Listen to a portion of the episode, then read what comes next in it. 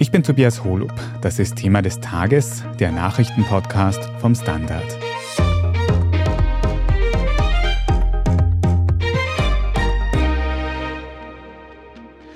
Die Tage der GIS-Kontrollen dürften gezählt sein, denn bald sollen alle Haushalte in Österreich eine fixe Abgabe für den ORF zahlen. So sehen es zumindest die Pläne der Medienministerin vor.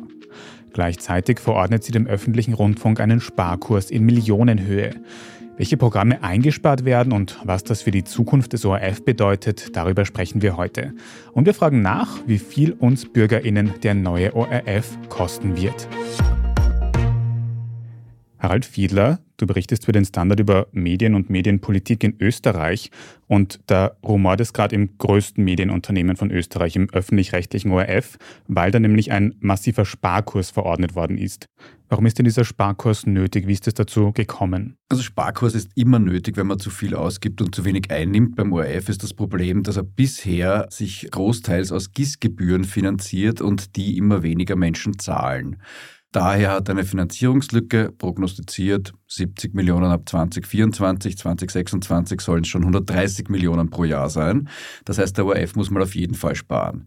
Trotzdem bekommt er ja eigentlich jetzt eine Haushaltsabgabe statt der GIS, die theoretisch ihm mehr einspielen müsste, weil mehr Menschen, alle Haushalte, unabhängig vom Gerät, auch etwas zahlen sollten. Das ist aber nicht ganz so. Schauen wir uns gleich noch genauer an. Aber vorher kurz, du hast es gerade schon gesagt, bisher hat sich der ORF ja finanziert über GIS-Gebühren, über Rundfunkgebühren, wo dann diese GIS-KontrolleurInnen öfter mal vor der Haustür gestanden sind und gefragt haben, haben sie ein Fernsehgerät oder ein Radiogerät zu Hause? Das soll sich jetzt ändern, wie du gesagt hast. Warum eigentlich? Weil die GIS nicht mehr zeitgemäß ist. Man kann ja, sage ich mal, generell Medieninhalte nicht nur über Fernseh- und Radiogeräte empfangen, sondern eben auch über Streaming zum Beispiel oder online in Text, in Bild, in was auch immer, auch Ton. Und Insofern, die GIS knüpft an am Gerätebesitz. Wenn man ein empfangsbereites Rundfunkgerät hat, dann muss man zahlen. Das haben immer weniger und es hat eine sogenannte Lücke aufgemacht, eine GIS-Lücke, nämlich wer streamt, konnte bis jetzt sagen, ich habe kein empfangsbereites Rundfunkgerät daheim, also zahle ich keine GIS. Ob diese Person nun ORF-Inhalte genutzt hat oder nicht. Das wird jetzt umgestellt, weil eben dem ORF die Einnahmen schön langsam weggebrochen sind. Und du hast schon gesagt, es kommt jetzt so eine sogenannte Haushaltsabgabe. Wie soll die dann genau funktionieren? Eine Haushaltsabgabe heißt so, weil im Prinzip alle Haushalte für, sagen wir mal, von der Idee her, die öffentliche Dienstleistung, das öffentliche Service im öffentlichen Interesse Inhalte von Information bis Kultur, von Unterhaltung bis Sport bezahlen. Sie zahlen quasi für ein Angebot, ob sie es jetzt nützen oder nicht. Das heißt, ich zahle genauso wie für Museen, für Theater, für öffentliche Kindergärten, für öffentliche Straßen oder Verkehrsmittel mit. Das ist die Idee dahinter. Das heißt, in Zukunft wird dann einfach jeder einzelne Haushalt ohne Ausnahme in Österreich zahlen müssen für den ORF. Nicht jeder Haushalt, weil, wie schon bei der GIS, gibt es Befreiungen für einkommensschwache Haushalte. Die müssen dann keine Haushaltsabgabe wie jetzt keine GIS zahlen. Das soll weiterhin so sein. Das sind nach meiner Erinnerung so ungefähr 300.000 Haushalte. Derzeit, man könnte darüber diskutieren natürlich, was bis jetzt nicht der Fall ist, ob es sinnvoll ist, dass man als, ich weiß nicht, einfacher Mensch genauso viel Haushaltsabgabe zahlt wie als Superreicher. Also René Benko zahlt dann auch nur 300 Euro im Jahr, so wie ich zum Beispiel oder auch, ich weiß nicht, die Kassierin beim Biller. Eine soziale Staffelung oder zumindest ein reduzierter Tarif wären aus meiner Sicht sehr sinnvoll. Das dürfte aber wirklich noch Zukunftsmusik sein. Schauen wir uns mal diese konkreteren Verhandlungen eben über diese neue Haushaltsabgabe ein bisschen genauer an. Und da natürlich erstmal meine größte Frage, wie viel wird man denn eigentlich für diese Haushaltsabgabe dann zahlen müssen in Zukunft als ORF-Konsumentin? Das ist eine wundervolle Frage, auf die ich leider keine Antwort weiß, weil unsere liebe Medienministerin Susanne Raab vor wenigen Tagen eine Haushaltsabgabe grundsätzlich mal angekündigt hat, aber noch überhaupt nicht klar ist, wie viel bekommt der ORF künftig? Diskutiert werden jetzt statt 18,59 Euro im Monat 16,50 Euro, 16,70 Euro. Es ist unklar, gibt es weiterhin eine Mehrwertsteuer auf diese künftige Haushaltsabgabe. Es ist unklar, gibt es die vielen Abgaben des Bundes noch, die derzeit auf die GIS eingehoben werden, wie Kunstförderungsbeitrag, wie Radio- und Fernsehgebühr? Gibt es künftig auch noch die Landesabgaben von sieben Bundesländern auf diese künftige Haushaltsabgabe? Also es ist ein Stochern im Nebel. Die Länder sollen weiterhin was bekommen, aber ob sie das irgendwie als Abgabe auf eine Haushaltsabgabe, was ein bisschen komisch ist, weiter eingehoben bekommen oder ob das aus dem Bundesbudget kommt, ob es da eine Vereinbarung nach 15a gibt, irgendwie, die das zwischen Bund und Ländern abseits der ORF-Abgabe regelt. Das ist alles unklar und insofern kann ich wirklich nicht sagen und ich glaube, es kann niemand sagen, wie viel wir künftig zahlen werden. Aber wenn da noch so viele Details offen sind, kann man dann sagen, in welchem Zeithorizont diese neue Haushaltsabgabe kommen könnte? Naja, sie muss bis Ende 2023 klar geregelt sein und kommen weil der Verfassungsgerichtshof hat Mitte letzten Jahres 2022 entschieden, die bisherige GIST-Lösung ist verfassungswidrig, weil sie eben wesentliche Nutzungsmöglichkeiten, Nutzungswege ausschließt wie Streaming. Künftig ab 2024 braucht es also eine neue Regelung man könnte es theoretisch auch auslaufen lassen, aber das ist dann irgendwie ein sehr unklares Terrain, über das ich jetzt nicht spekulieren will. Aber kann man eigentlich schon so viel sagen, dass wenn jetzt dann zumindest die meisten Haushalte in Österreich eben so eine Abgabe zahlen müssen, im Vergleich dazu, wie es bis jetzt war, dass es eben nur Haushalte waren, die empfangsbereite Geräte angemeldet haben, dass dann insgesamt auf jeden Fall mehr Geld da sein wird als vorher, weil eben mehr Menschen wahrscheinlich einzahlen werden? Also das wenige, was die Medienministerin quasi vorgegeben hat als Linie ist, die Leute sollen weniger pro Haushalt zahlen und der ORF muss auch noch sparen. Das sind die Vorgaben, wo er spart, überlässt sie gerne dem ORF und dem ORF-Generaldirektor als Alleingeschäftsführer, aber es soll weniger werden. Im Grunde, wenn mehr Leute zahlen, aber es ist insgesamt pro Haushalt weniger, es könnte sich grob in die Richtung ausgehen, aber das ist jetzt auch nur Daumen mal Pi, dass der ORF etwa gleich viel wie bisher oder sogar ein bisschen mehr bekommt. Derzeit für 2023 hat der ORF 676 Millionen Euro aus Programmentgelt, also das ist der Anteil an der GIS, der an den ORF geht, ungefähr zwei Drittel der gesamten GIS-Einnahmen budgetiert. Und wie viel das in den nächsten Jahren wird, wird man jetzt mal sehen. In Deutschland wurde schon 2013 umgestellt. Da hat man den Betrag zunächst nicht erhöht, nicht reduziert, sondern gleich behalten. Durch die größere Basis wurden da deutlich mehr Mittel eingenommen. Wenn man es jetzt reduziert, läuft wahrscheinlich auf Aufkommensneutralität hinaus für den ORF, sage ich mal ganz grob oder ein bisschen mehr sogar. Mhm. Damit wir das besser einordnen können, kannst du diese Umsatzzahlen beim ORF in Relation setzen? Wie groß sind die Umsätze von privaten Medien in Österreich?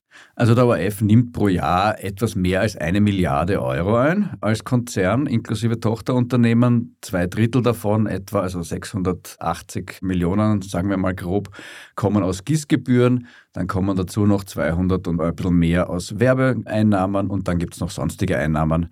Der ORF ist der weitaus größte Medienkonzern in Österreich und je nachdem, wie man es betrachtet, Nummer zwei ist das Red Bull Media House. Das hat zuletzt ungefähr 520 Millionen Umsatz gemacht. Da kommt allerdings der allergrößte Teil aus dem Mutterkonzern Red Bull. Das ist also ein bisschen schwer vergleichbar. Das ist mehr so Owned Media und quasi auch Auftragsproduktionen zum Red Bull Marketing. Der größte klassische Medienkonzern danach auf Nummer drei ist die Mediaprint. Das ist der gemeinsame Verlag von Kronenzeitung und Kurier. Der kam zuletzt so auf rund 400 Millionen Euro Umsatz. Tendenz sinkend wie bei vielen Medienunternehmen. Dann kommt noch die Styria mit 300 bis knapp unter 400, je nachdem, wie man es rechnet. Also, wenn man es zusammennimmt, man kann sagen, der ORF ist größer nach Umsatz als alle privaten Rundfunkunternehmen in Österreich zusammen. Er ist so groß wie die größten zwei privaten Zeitungshäuser, vielleicht sogar drei. Also, es ist durchaus ein Riese in Österreich was die Umsätze angeht, auf jeden Fall ein Riesenabstand. Wie schaut es mit Reichweiten aus? Also quasi wie viele Menschen den ORF schauen oder hören im Vergleich mit anderen Medien?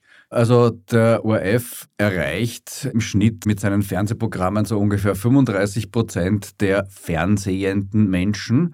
Er erreicht rund zwei Drittel der radiohörenden Menschen und mit ORF.at, da ist die Reichweite jetzt auf den Monat gerechnet, allerdings irgendwie so bei 75, 76 Prozent. Da sind private Medienhäuser wie Krone.at oder der Standard.at, sage ich mal, ein Viertel bis ein Drittel drunter. Gerade die ORF-Fernsehprogramme und vielleicht einige Radios kennen wohl noch die meisten Menschen. Aber wenn wir jetzt ein bisschen ausführlicher über den ORF reden, kannst du uns kurz einen Überblick geben, was für Medien und Angebote der ORF insgesamt so alles betreibt? Es wird jetzt ein bisschen länger, aber nein, der ORF hat im Prinzip vier Fernsehprogramme derzeit. Das ist ORF 1, ORF 2, ORF 3, Spartensender für Info und Kultur und allerlei anderes und ORF Sport Plus für nicht Premium-Sportarten, also manche sprechen von Randsportarten, das finde ich ein bisschen despektierlich. Er hat irgendwie je ein Radioprogramm pro Bundesland mit einem Landesstudio, das dranhängt. Er hat Ö3, er hat Ö1 als Kultur- und Infoprogramm, er hat FM4 als ein jüngeres Alternative-Programm im Radio und hat eine TV-Thek, die irgendwie sozusagen einmal ein erstes Streaming-Portal ist, aber halt mit einer sieben Tage Begrenzung für den Abruf und darf dort nicht extra produzieren dafür. ORF.at nicht zu vergessen, die größte Nachrichten- und Infoplattform des Landes. Also doch einiges, was im ORF produziert wird und wo da jetzt der Rotstift für diese geforderten Sparmaßnahmen ansetzen könnte, das schauen wir uns gleich noch an nach einer kurzen Werbepause. Wir sind gleich zurück. Frisst die Inflation mein Erspartes auf? Soll ich mein Geld in Aktien stecken? Und wie funktionieren eigentlich Kryptowährungen? Im neuen Standard-Podcast Lohnt sich das? sprechen wir über alles rund ums Thema Geld und Geldanlage. Wie man in Aktien investiert und was genau hinter einem NFT steckt. Im Gespräch mit ExpertInnen gehen wir jede Woche diesen und vielen weiteren Fragen auf den Grund. Lohnt sich das? Der Standard-Podcast über Geld findet ihr auf der Standard.at und überall, wo es Podcasts gibt. Harald, jetzt haben wir schon gehört, dass die Medienministerin dem ORF einen Sparkurs sozusagen verordnet hat. Wo wird denn dann jetzt in diesem großen Angebot des ORF konkret gespart werden? Was könnte wegfallen? Naja, als allererstes kann der ORF natürlich, wenn er von der GIS-Gebühr zu einer Haushaltsabgabe wechselt, die geräteunabhängig ist, kann er bei der GIS einsparen, die 300 oder vielleicht auch ein bisschen mehr Mitarbeiterinnen und Mitarbeiter hat, die derzeit sehr stark damit beschäftigt sind, äh, herauszufinden, ob du und ich oder jemand anderer gerade irgendwie ein empfangsbereites Rundfunkgerät in der Wohnung hat. Also das ist der berüchtigte GIS-Außendienst, der an der Tür klopft und sagt, Sie haben doch da sicher ein Radiogerät oder was auch immer. Da kann man massiv einsparen sicher. Die haben einen Aufwand von im Jahr ungefähr 40 Millionen. Aber der ORF spart auch an Programmen und anderen Angeboten. Der ORF-Generaldirektor hat bekannt gegeben, dass er am Radiosymphonieorchester sparen will, also dass er sich das nicht mehr leisten kann. Kann man jetzt sagen, muss sich ein Rundfunkunternehmen ein Orchester leisten, so toll dieses Orchester ist natürlich. Vielleicht könnte das ja auch wer andere machen. Und er hat bekannt gegeben, dass er ORF Sport Plus als eigenständigen Rundfunkkanal einspart, will aber offensichtlich Inhalte aus ORF Sport Plus auf ORF 1 verlagern, was immerhin dort mehr potenzielle Reichweite bedeuten würde. Und andererseits, wenn diese sogenannte Digitalnovelle kommt und der ORF das künftig darf, will der ORF auch im Streaming diese Nicht-Premium-Sportarten anbieten, was im Handling aus meiner Sicht, wenn er es darf, durchaus Sinn ergibt, weil viele Sportbewerbe finden parallel statt. Und was noch auf der großen Streichliste des ORF-Generaldirektors steht, sind zwei Streaming-Portale. Zwei, muss man sagen, eigentlich kommerziell angelegte Streaming-Portale, nämlich Flimit einerseits für österreichischen und europäischen Film und Serie und Doku und andererseits Fidelio, das ist im Prinzip ein Klassik-Streaming-Portal, das er zusammen mit der privaten Unitel-Gruppe betreibt und ja. Mhm. Aber wenn jetzt mit ORF Sport Plus ein ganzer Fernsehsender quasi eingestellt werden könnte und ein ganzes Orchester nicht mehr vom ORF finanziert wird, ist das dann nicht ein schwerer Schlag für Sport und Kultur in unserem Land? Natürlich ist es ein schwerer Schlag für Kultur und Sport in Österreich. Andererseits wiederum, vielleicht findet sich ja, wenn so vielen Menschen dieses Orchester ein so großes Anliegen ist und das wahrscheinlich berechtigt, auch eine Stelle, die dieses bisherig vom ORF betriebene Orchester künftig betreiben will.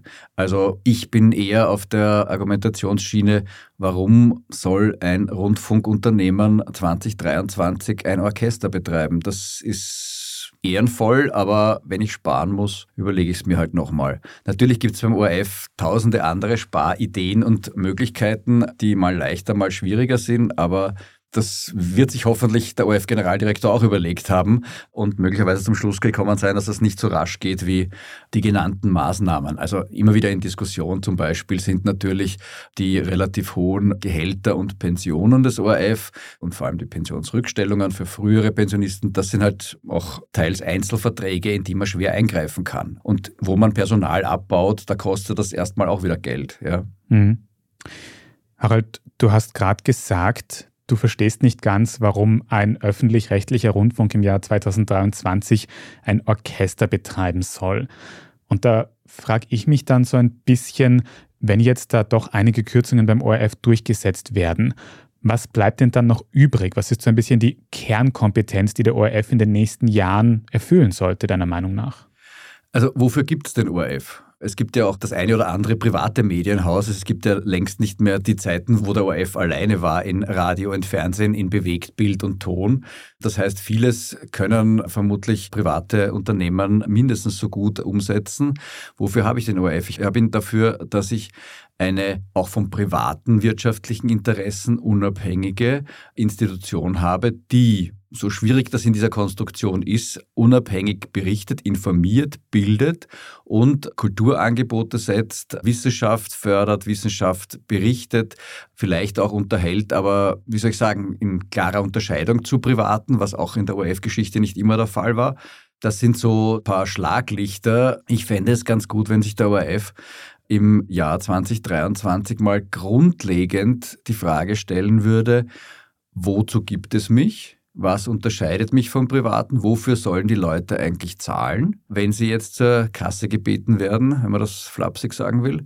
Und vielleicht mal ein bisschen grundlegender denkt, wie würde ein ORF ausschauen, den ich nicht seit vielen Jahrzehnten sozusagen immer wieder neu mit Aufgaben oder Ideen oder Funktionen belege, sondern wie würde ein ORF ausschauen, den ich im Jahr 2023 neu gründe auf einer grünen Wiese was soll der können? Und dann kann man sich überlegen, irgendwie, okay, was können wir aus dem bisherigen ORF mitnehmen und was sollte man vielleicht neu aufstellen? Ich glaube, dass der ORF in seinen Strukturen schon vieles gemacht hat, viele Sparprogramme. Wenn wir jetzt den ORF-Generaldirektor da sitzen hätten, würde er irgendwie erzählen, dass schon 900 Dienstposten irgendwie in den vergangenen Jahren eingespart wurden und wie viele Millionen schon. 400 irgendwas. Aber mein Gefühl ist ein bisschen, dass immer wieder sozusagen so punktuell und schrittweise gespart wird. Aber vielleicht sollte man sich mal ein bisschen grundlegender überlegen, was brauchen wir eigentlich noch? Was wollen wir den Menschen, die da künftig alle zahlen sollen, bieten? Und wie erkläre ich ihnen, dass sie das zahlen sollen? Dabei könnte so ein Strategieprozess durchaus helfen. Für solche Überlegungen ist jetzt jedenfalls genau der richtige Zeitpunkt, wenn jetzt auch so grundlegend über die Finanzierung des ORF diskutiert wird. Und du hast schon gesagt, ein großer Anstoß für diese Finanzierungsdiskussion war eben auch das Thema Streaming im ORF. Heißt das denn jetzt im Umkehrschluss, dass es in Zukunft auch ein besseres Streaming-Angebot im ORF geben wird? Ja, das musst du irgendwie auch die österreichischen privaten Medienhäuser fragen, ob sie das möchten. Medienverhandlungen in Österreich laufen immer so ab, dass es ein Ausgleich der Interessen ist. Wenn man jetzt irgendwie private Medienhäuser fragt, dann wollen die nach meinem Eindruck möglichst wenig Bewegungsfreiheit für den ORF im digitalen Raum was man verstehen kann, weil private Medienhäuser eben versuchen, irgendwie ihre Angebote auch irgendwie zu finanzieren. Und da ist der ORF als Marktbeherrscher ein schwieriger Gegner, der quasi mit verpflichtenden Gießgebühren oder Haushaltsabgaben sich finanzieren kann verstehe ich schon. Also ich kann die Frage nicht beantworten, was der ORF künftig darf und was der wird, aber er wird sich wohl, wenn er nicht in absehbarer Zeit langsam ausfäden will als Unternehmen von Relevanz, wird er sich wahrscheinlich auch mit dem Thema Streaming beschäftigen müssen. Und was der ORF will, ist, er möchte auch Formate für Streaming zuerst oder allein für Streaming produzieren dürfen. Das darf er bis jetzt nicht. Er muss alles für Rundfunk produzieren und darf es dann erst streamen. In Deutschland schaut das ein bisschen anders aus. Da produziert die ARD wie wild Serien für Streaming und probiert da auch aus, ein jüngeres Publikum zu erreichen. Und wenn es funktioniert, spielt es vielleicht auch noch im Hauptprogramm. Bleibt also spannend, ob sich der ORF da auch an internationalen Vergleichen ein Vorbild nimmt bei dieser größeren Umstrukturierung, um die gerade diskutiert wird. Aber Harald, was mir da generell so ein bisschen auffällt, ist, dass dieser Sparkurs, über den wir gesprochen haben, ja von der Medienministerin angeregt worden ist. Mittlerweile haben sich auch alle Parteien so ein bisschen zu dem Thema ORF-Finanzierung und wie es da weitergeht geäußert. Aber sollte der ORF nicht eigentlich komplett unabhängig sein von der Politik? Warum ist das Ganze so ein Politikum aktuell? Naja, der ORF ist erstens mal als größtes Medienunternehmen und reichweitenstärkstes Medienunternehmen und noch dazu öffentliches Medienunternehmen natürlich im Fokus aller Parteien und vor allem ist der ORF im Prinzip die Rundfunkanstalt gewordene Hoffnung der jeweiligen Regierungs- und Kanzlerparteien auf Einfluss auf ein großes Medium. Das widerspricht zwar dem, was das Verfassungsgesetz Rundfunk sagt, nämlich dass der ORF und seine Mitarbeiter unabhängig und völlig quasi politikfern zu berichten haben, aber diese Grundhoffnung existiert und solange das ORF-Aufsichtsgremium zu zwei Dritteln oder mehr eigentlich von politischen Institutionen mit politischen Interessen und Hoffnungen konstruiert ist. Solange wird es dieses Interesse geben und wahrscheinlich auch darüber hinaus, weil die Finanzierung natürlich von der Politik abhängt und von dem politisch besetzten Gremium. Bis jetzt sagt der Stiftungsrat irgendwie zunächst einmal, ob eine Gebührenerhöhung kommt oder nicht. Nachher prüft noch eine Medienbehörde, aber im Prinzip ist diese Frage beim politisch besetzten Stiftungsrat. Und auch wenn das Gesetz vorschreibt, dass die alle unabhängig zu agieren haben, hat man nicht immer diesen Eindruck. Da ist jetzt die Haushaltsabgabe eine gewisse Hoffnung auf etwas mehr Unabhängigkeit im Vergleich zu einer Budgetfinanzierung, die auch diskutiert wurde. Also der ORF ist ein politisches Unternehmen und er lebt in diesem Widerspruch von der Hoffnung der jeweiligen Regierungspolitik, natürlich auch der Opposition, aber die hat weniger Mittel, auf Einfluss in diesem großen Medienunternehmen und andererseits der Verpflichtung zur Unabhängigkeit, die seine Konstruktion ja auch wiederum begründet. Es ist ein ewiges Spannungsverhältnis. Aber wenn jetzt beim ORF doch relativ viel umgemodelt wird, gibt es dann jetzt eine Aussicht darauf, dass sich eben bei diesem Aufsichtsratsgremium, beim Stiftungsrat etwas verändern könnte, damit die politische Unabhängigkeit des ORF noch ein bisschen besser sichergestellt werden könnte? Naja, der Verfassungsgerichtshof hat gerade irgendwie eine Frage zur Klärung vorliegen und wird sich möglicherweise in seiner Märzsession dazu äußern ob der Stiftungsrat zu politiknahe besetzt ist. Bin sehr gespannt, was das Höchstgericht dazu sagt. Also da gibt es eine grundsätzliche Möglichkeit, dass sich etwas ändert. Die Kanzlerpartei ÖVP hat schon klar gemacht in den vergangenen Jahren vielfach, dass sie eigentlich keinen Grund sieht, an den ORF-Gremien zu schrauben oder etwas zu verändern, was möglicherweise daran liegt, dass sie derzeit eine alleinige Mehrheit in diesem ORF-Gremium hat. Also ob sich an der politischen Unabhängigkeit des ORF noch etwas ändert, das könnten wir im Laufe des Jahres sehen. Ziemlich sicher werden wir eben eine Änderung bei der Finanzierung sehen und eben auch einige Sparmaßnahmen beim größten Medienunternehmen in Österreich. Danke dir, dass du uns da heute nochmal einen besseren Überblick gegeben hast, Harald Fiedler. Gern, danke.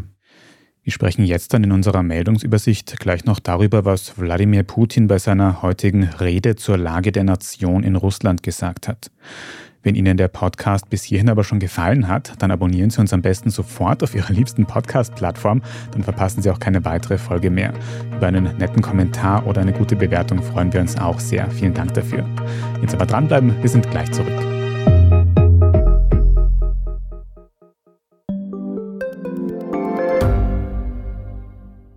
Ich bin die Franziska. Ich bin der Martin. Und wir wollen besser leben. Lohnt sich 10.000 Schritte zu gehen jeden Tag? Ist das Großraumbüro wirklich so schlecht wie sein Ruf? Spoiler, ja. Bringt's was, Intervall zu fassen? Wir fragen die, die es wirklich wissen und probieren es auch gleich selber aus. Bei Besser Leben, jeden Donnerstag eine neue Folge. Und hier ist, was Sie heute sonst noch wissen müssen. Erstens, der russische Präsident Wladimir Putin hat heute am Dienstag eine Rede zur Lage der Nation gehalten, nur wenige Tage vor dem ersten Jahrestag des russischen Einmarsches in die Ukraine. Dabei hat Putin die Verantwortung für den Krieg, den er weiterhin als militärische Spezialoperation herunterspielt, abermals dem Westen zugeschoben. Russland würde die Kämpfe lediglich beenden wollen, wird sie aber gleichzeitig so lange weiterführen, bis die ukrainische Führung gestürzt sei, sagte Putin. In ersten Reaktionen aus der Ukraine und aus den USA wurden die Äußerungen Putins als realitätsfremd und absurd zurückgewiesen. Konkret hat Putin außerdem angekündigt, dass Russland das New Start Atomabkommen vorerst aussetzen wolle. Das ist ein Vertrag mit den USA, in dem es um atomare Abrüstung und Kontrolle geht. Kurz vor Putins Rede wurden übrigens Medienberichte öffentlich, wonach der Kreml planen soll, Weißrussland oder Belarus bis 2030 an Russland anzuschließen. Putin selbst hat sich dazu aber nicht geäußert. Zweitens, in der Südosttürkei hat es gestern am Montagabend wieder ein größeres Erdbeben gegeben, dieses Mal mit der Stärke 6,4. Dabei sind nach ersten Angaben in der Türkei und Syrien mindestens acht Menschen umgekommen, mehrere hundert Menschen wurden verletzt und unzählige sind in Panik aus Gebäuden geflüchtet, wie lokale Aktivistinnen berichten. Nach dem großen Erdbeben von Anfang Februar sind die offiziellen Opferzahlen dazu mittlerweile auf über 40.000 Menschen angestiegen. Laut der lokalen Ärztekammer könnten aber bis zu 60.000 Menschen dabei umgekommen sein. Drittens, in Wien hat es heute am Dienstagmorgen wieder Proteste von KlimaaktivistInnen gegeben. Konkret haben Mitglieder der sogenannten letzten Generation in der Nähe des Getreidemarktes Pflanzenöl auf eine Fahrbahn geschüttet, um auf den weltweiten Ölverbrauch aufmerksam zu machen. Laut Polizei hat das zu erhöhter Rutschgefahr geführt. Die Straßen wurden wenig später gereinigt und wieder freigegeben.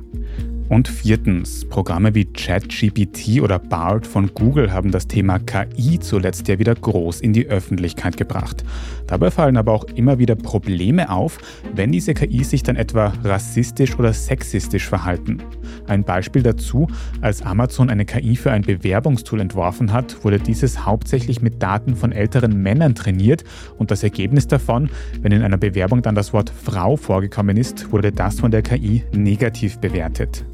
Mit diesen Problemen beschäftigt sich unter anderem die Organisation Women in AI, die fordern aktuell einen Maßnahmenkatalog, der Unternehmen, die KIs programmieren, vorgibt, dass sie große, aktuelle und nicht voreingenommene Datensätze für ihr Training verwenden müssen. Aktuell gibt es solche Vorgaben ja noch nicht. Mehr Details dazu lesen Sie wie immer auf der Standard.at und dort lesen Sie auch alles weitere zum aktuellen Weltgeschehen.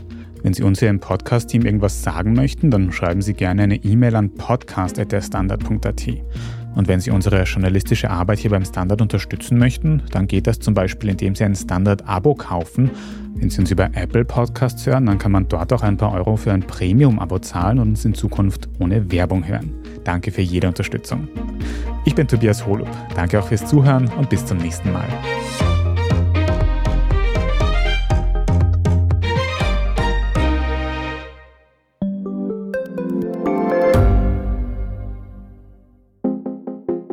Eine offene Beziehung. Wie funktioniert das? Und wie sieht eigentlich die Arbeit einer Domina aus? Was erlebt ein Arzt in einer Eifersuchtsklinik? Ich bin Nadja Kupser. Und ich bin Kevin Recher. Wir führen ehrliche Gespräche über Liebe und Sex. Beziehungsweise ist kein Thema tabu. Jeden zweiten Samstag eine neue Folge. Überall, wo es Podcasts gibt.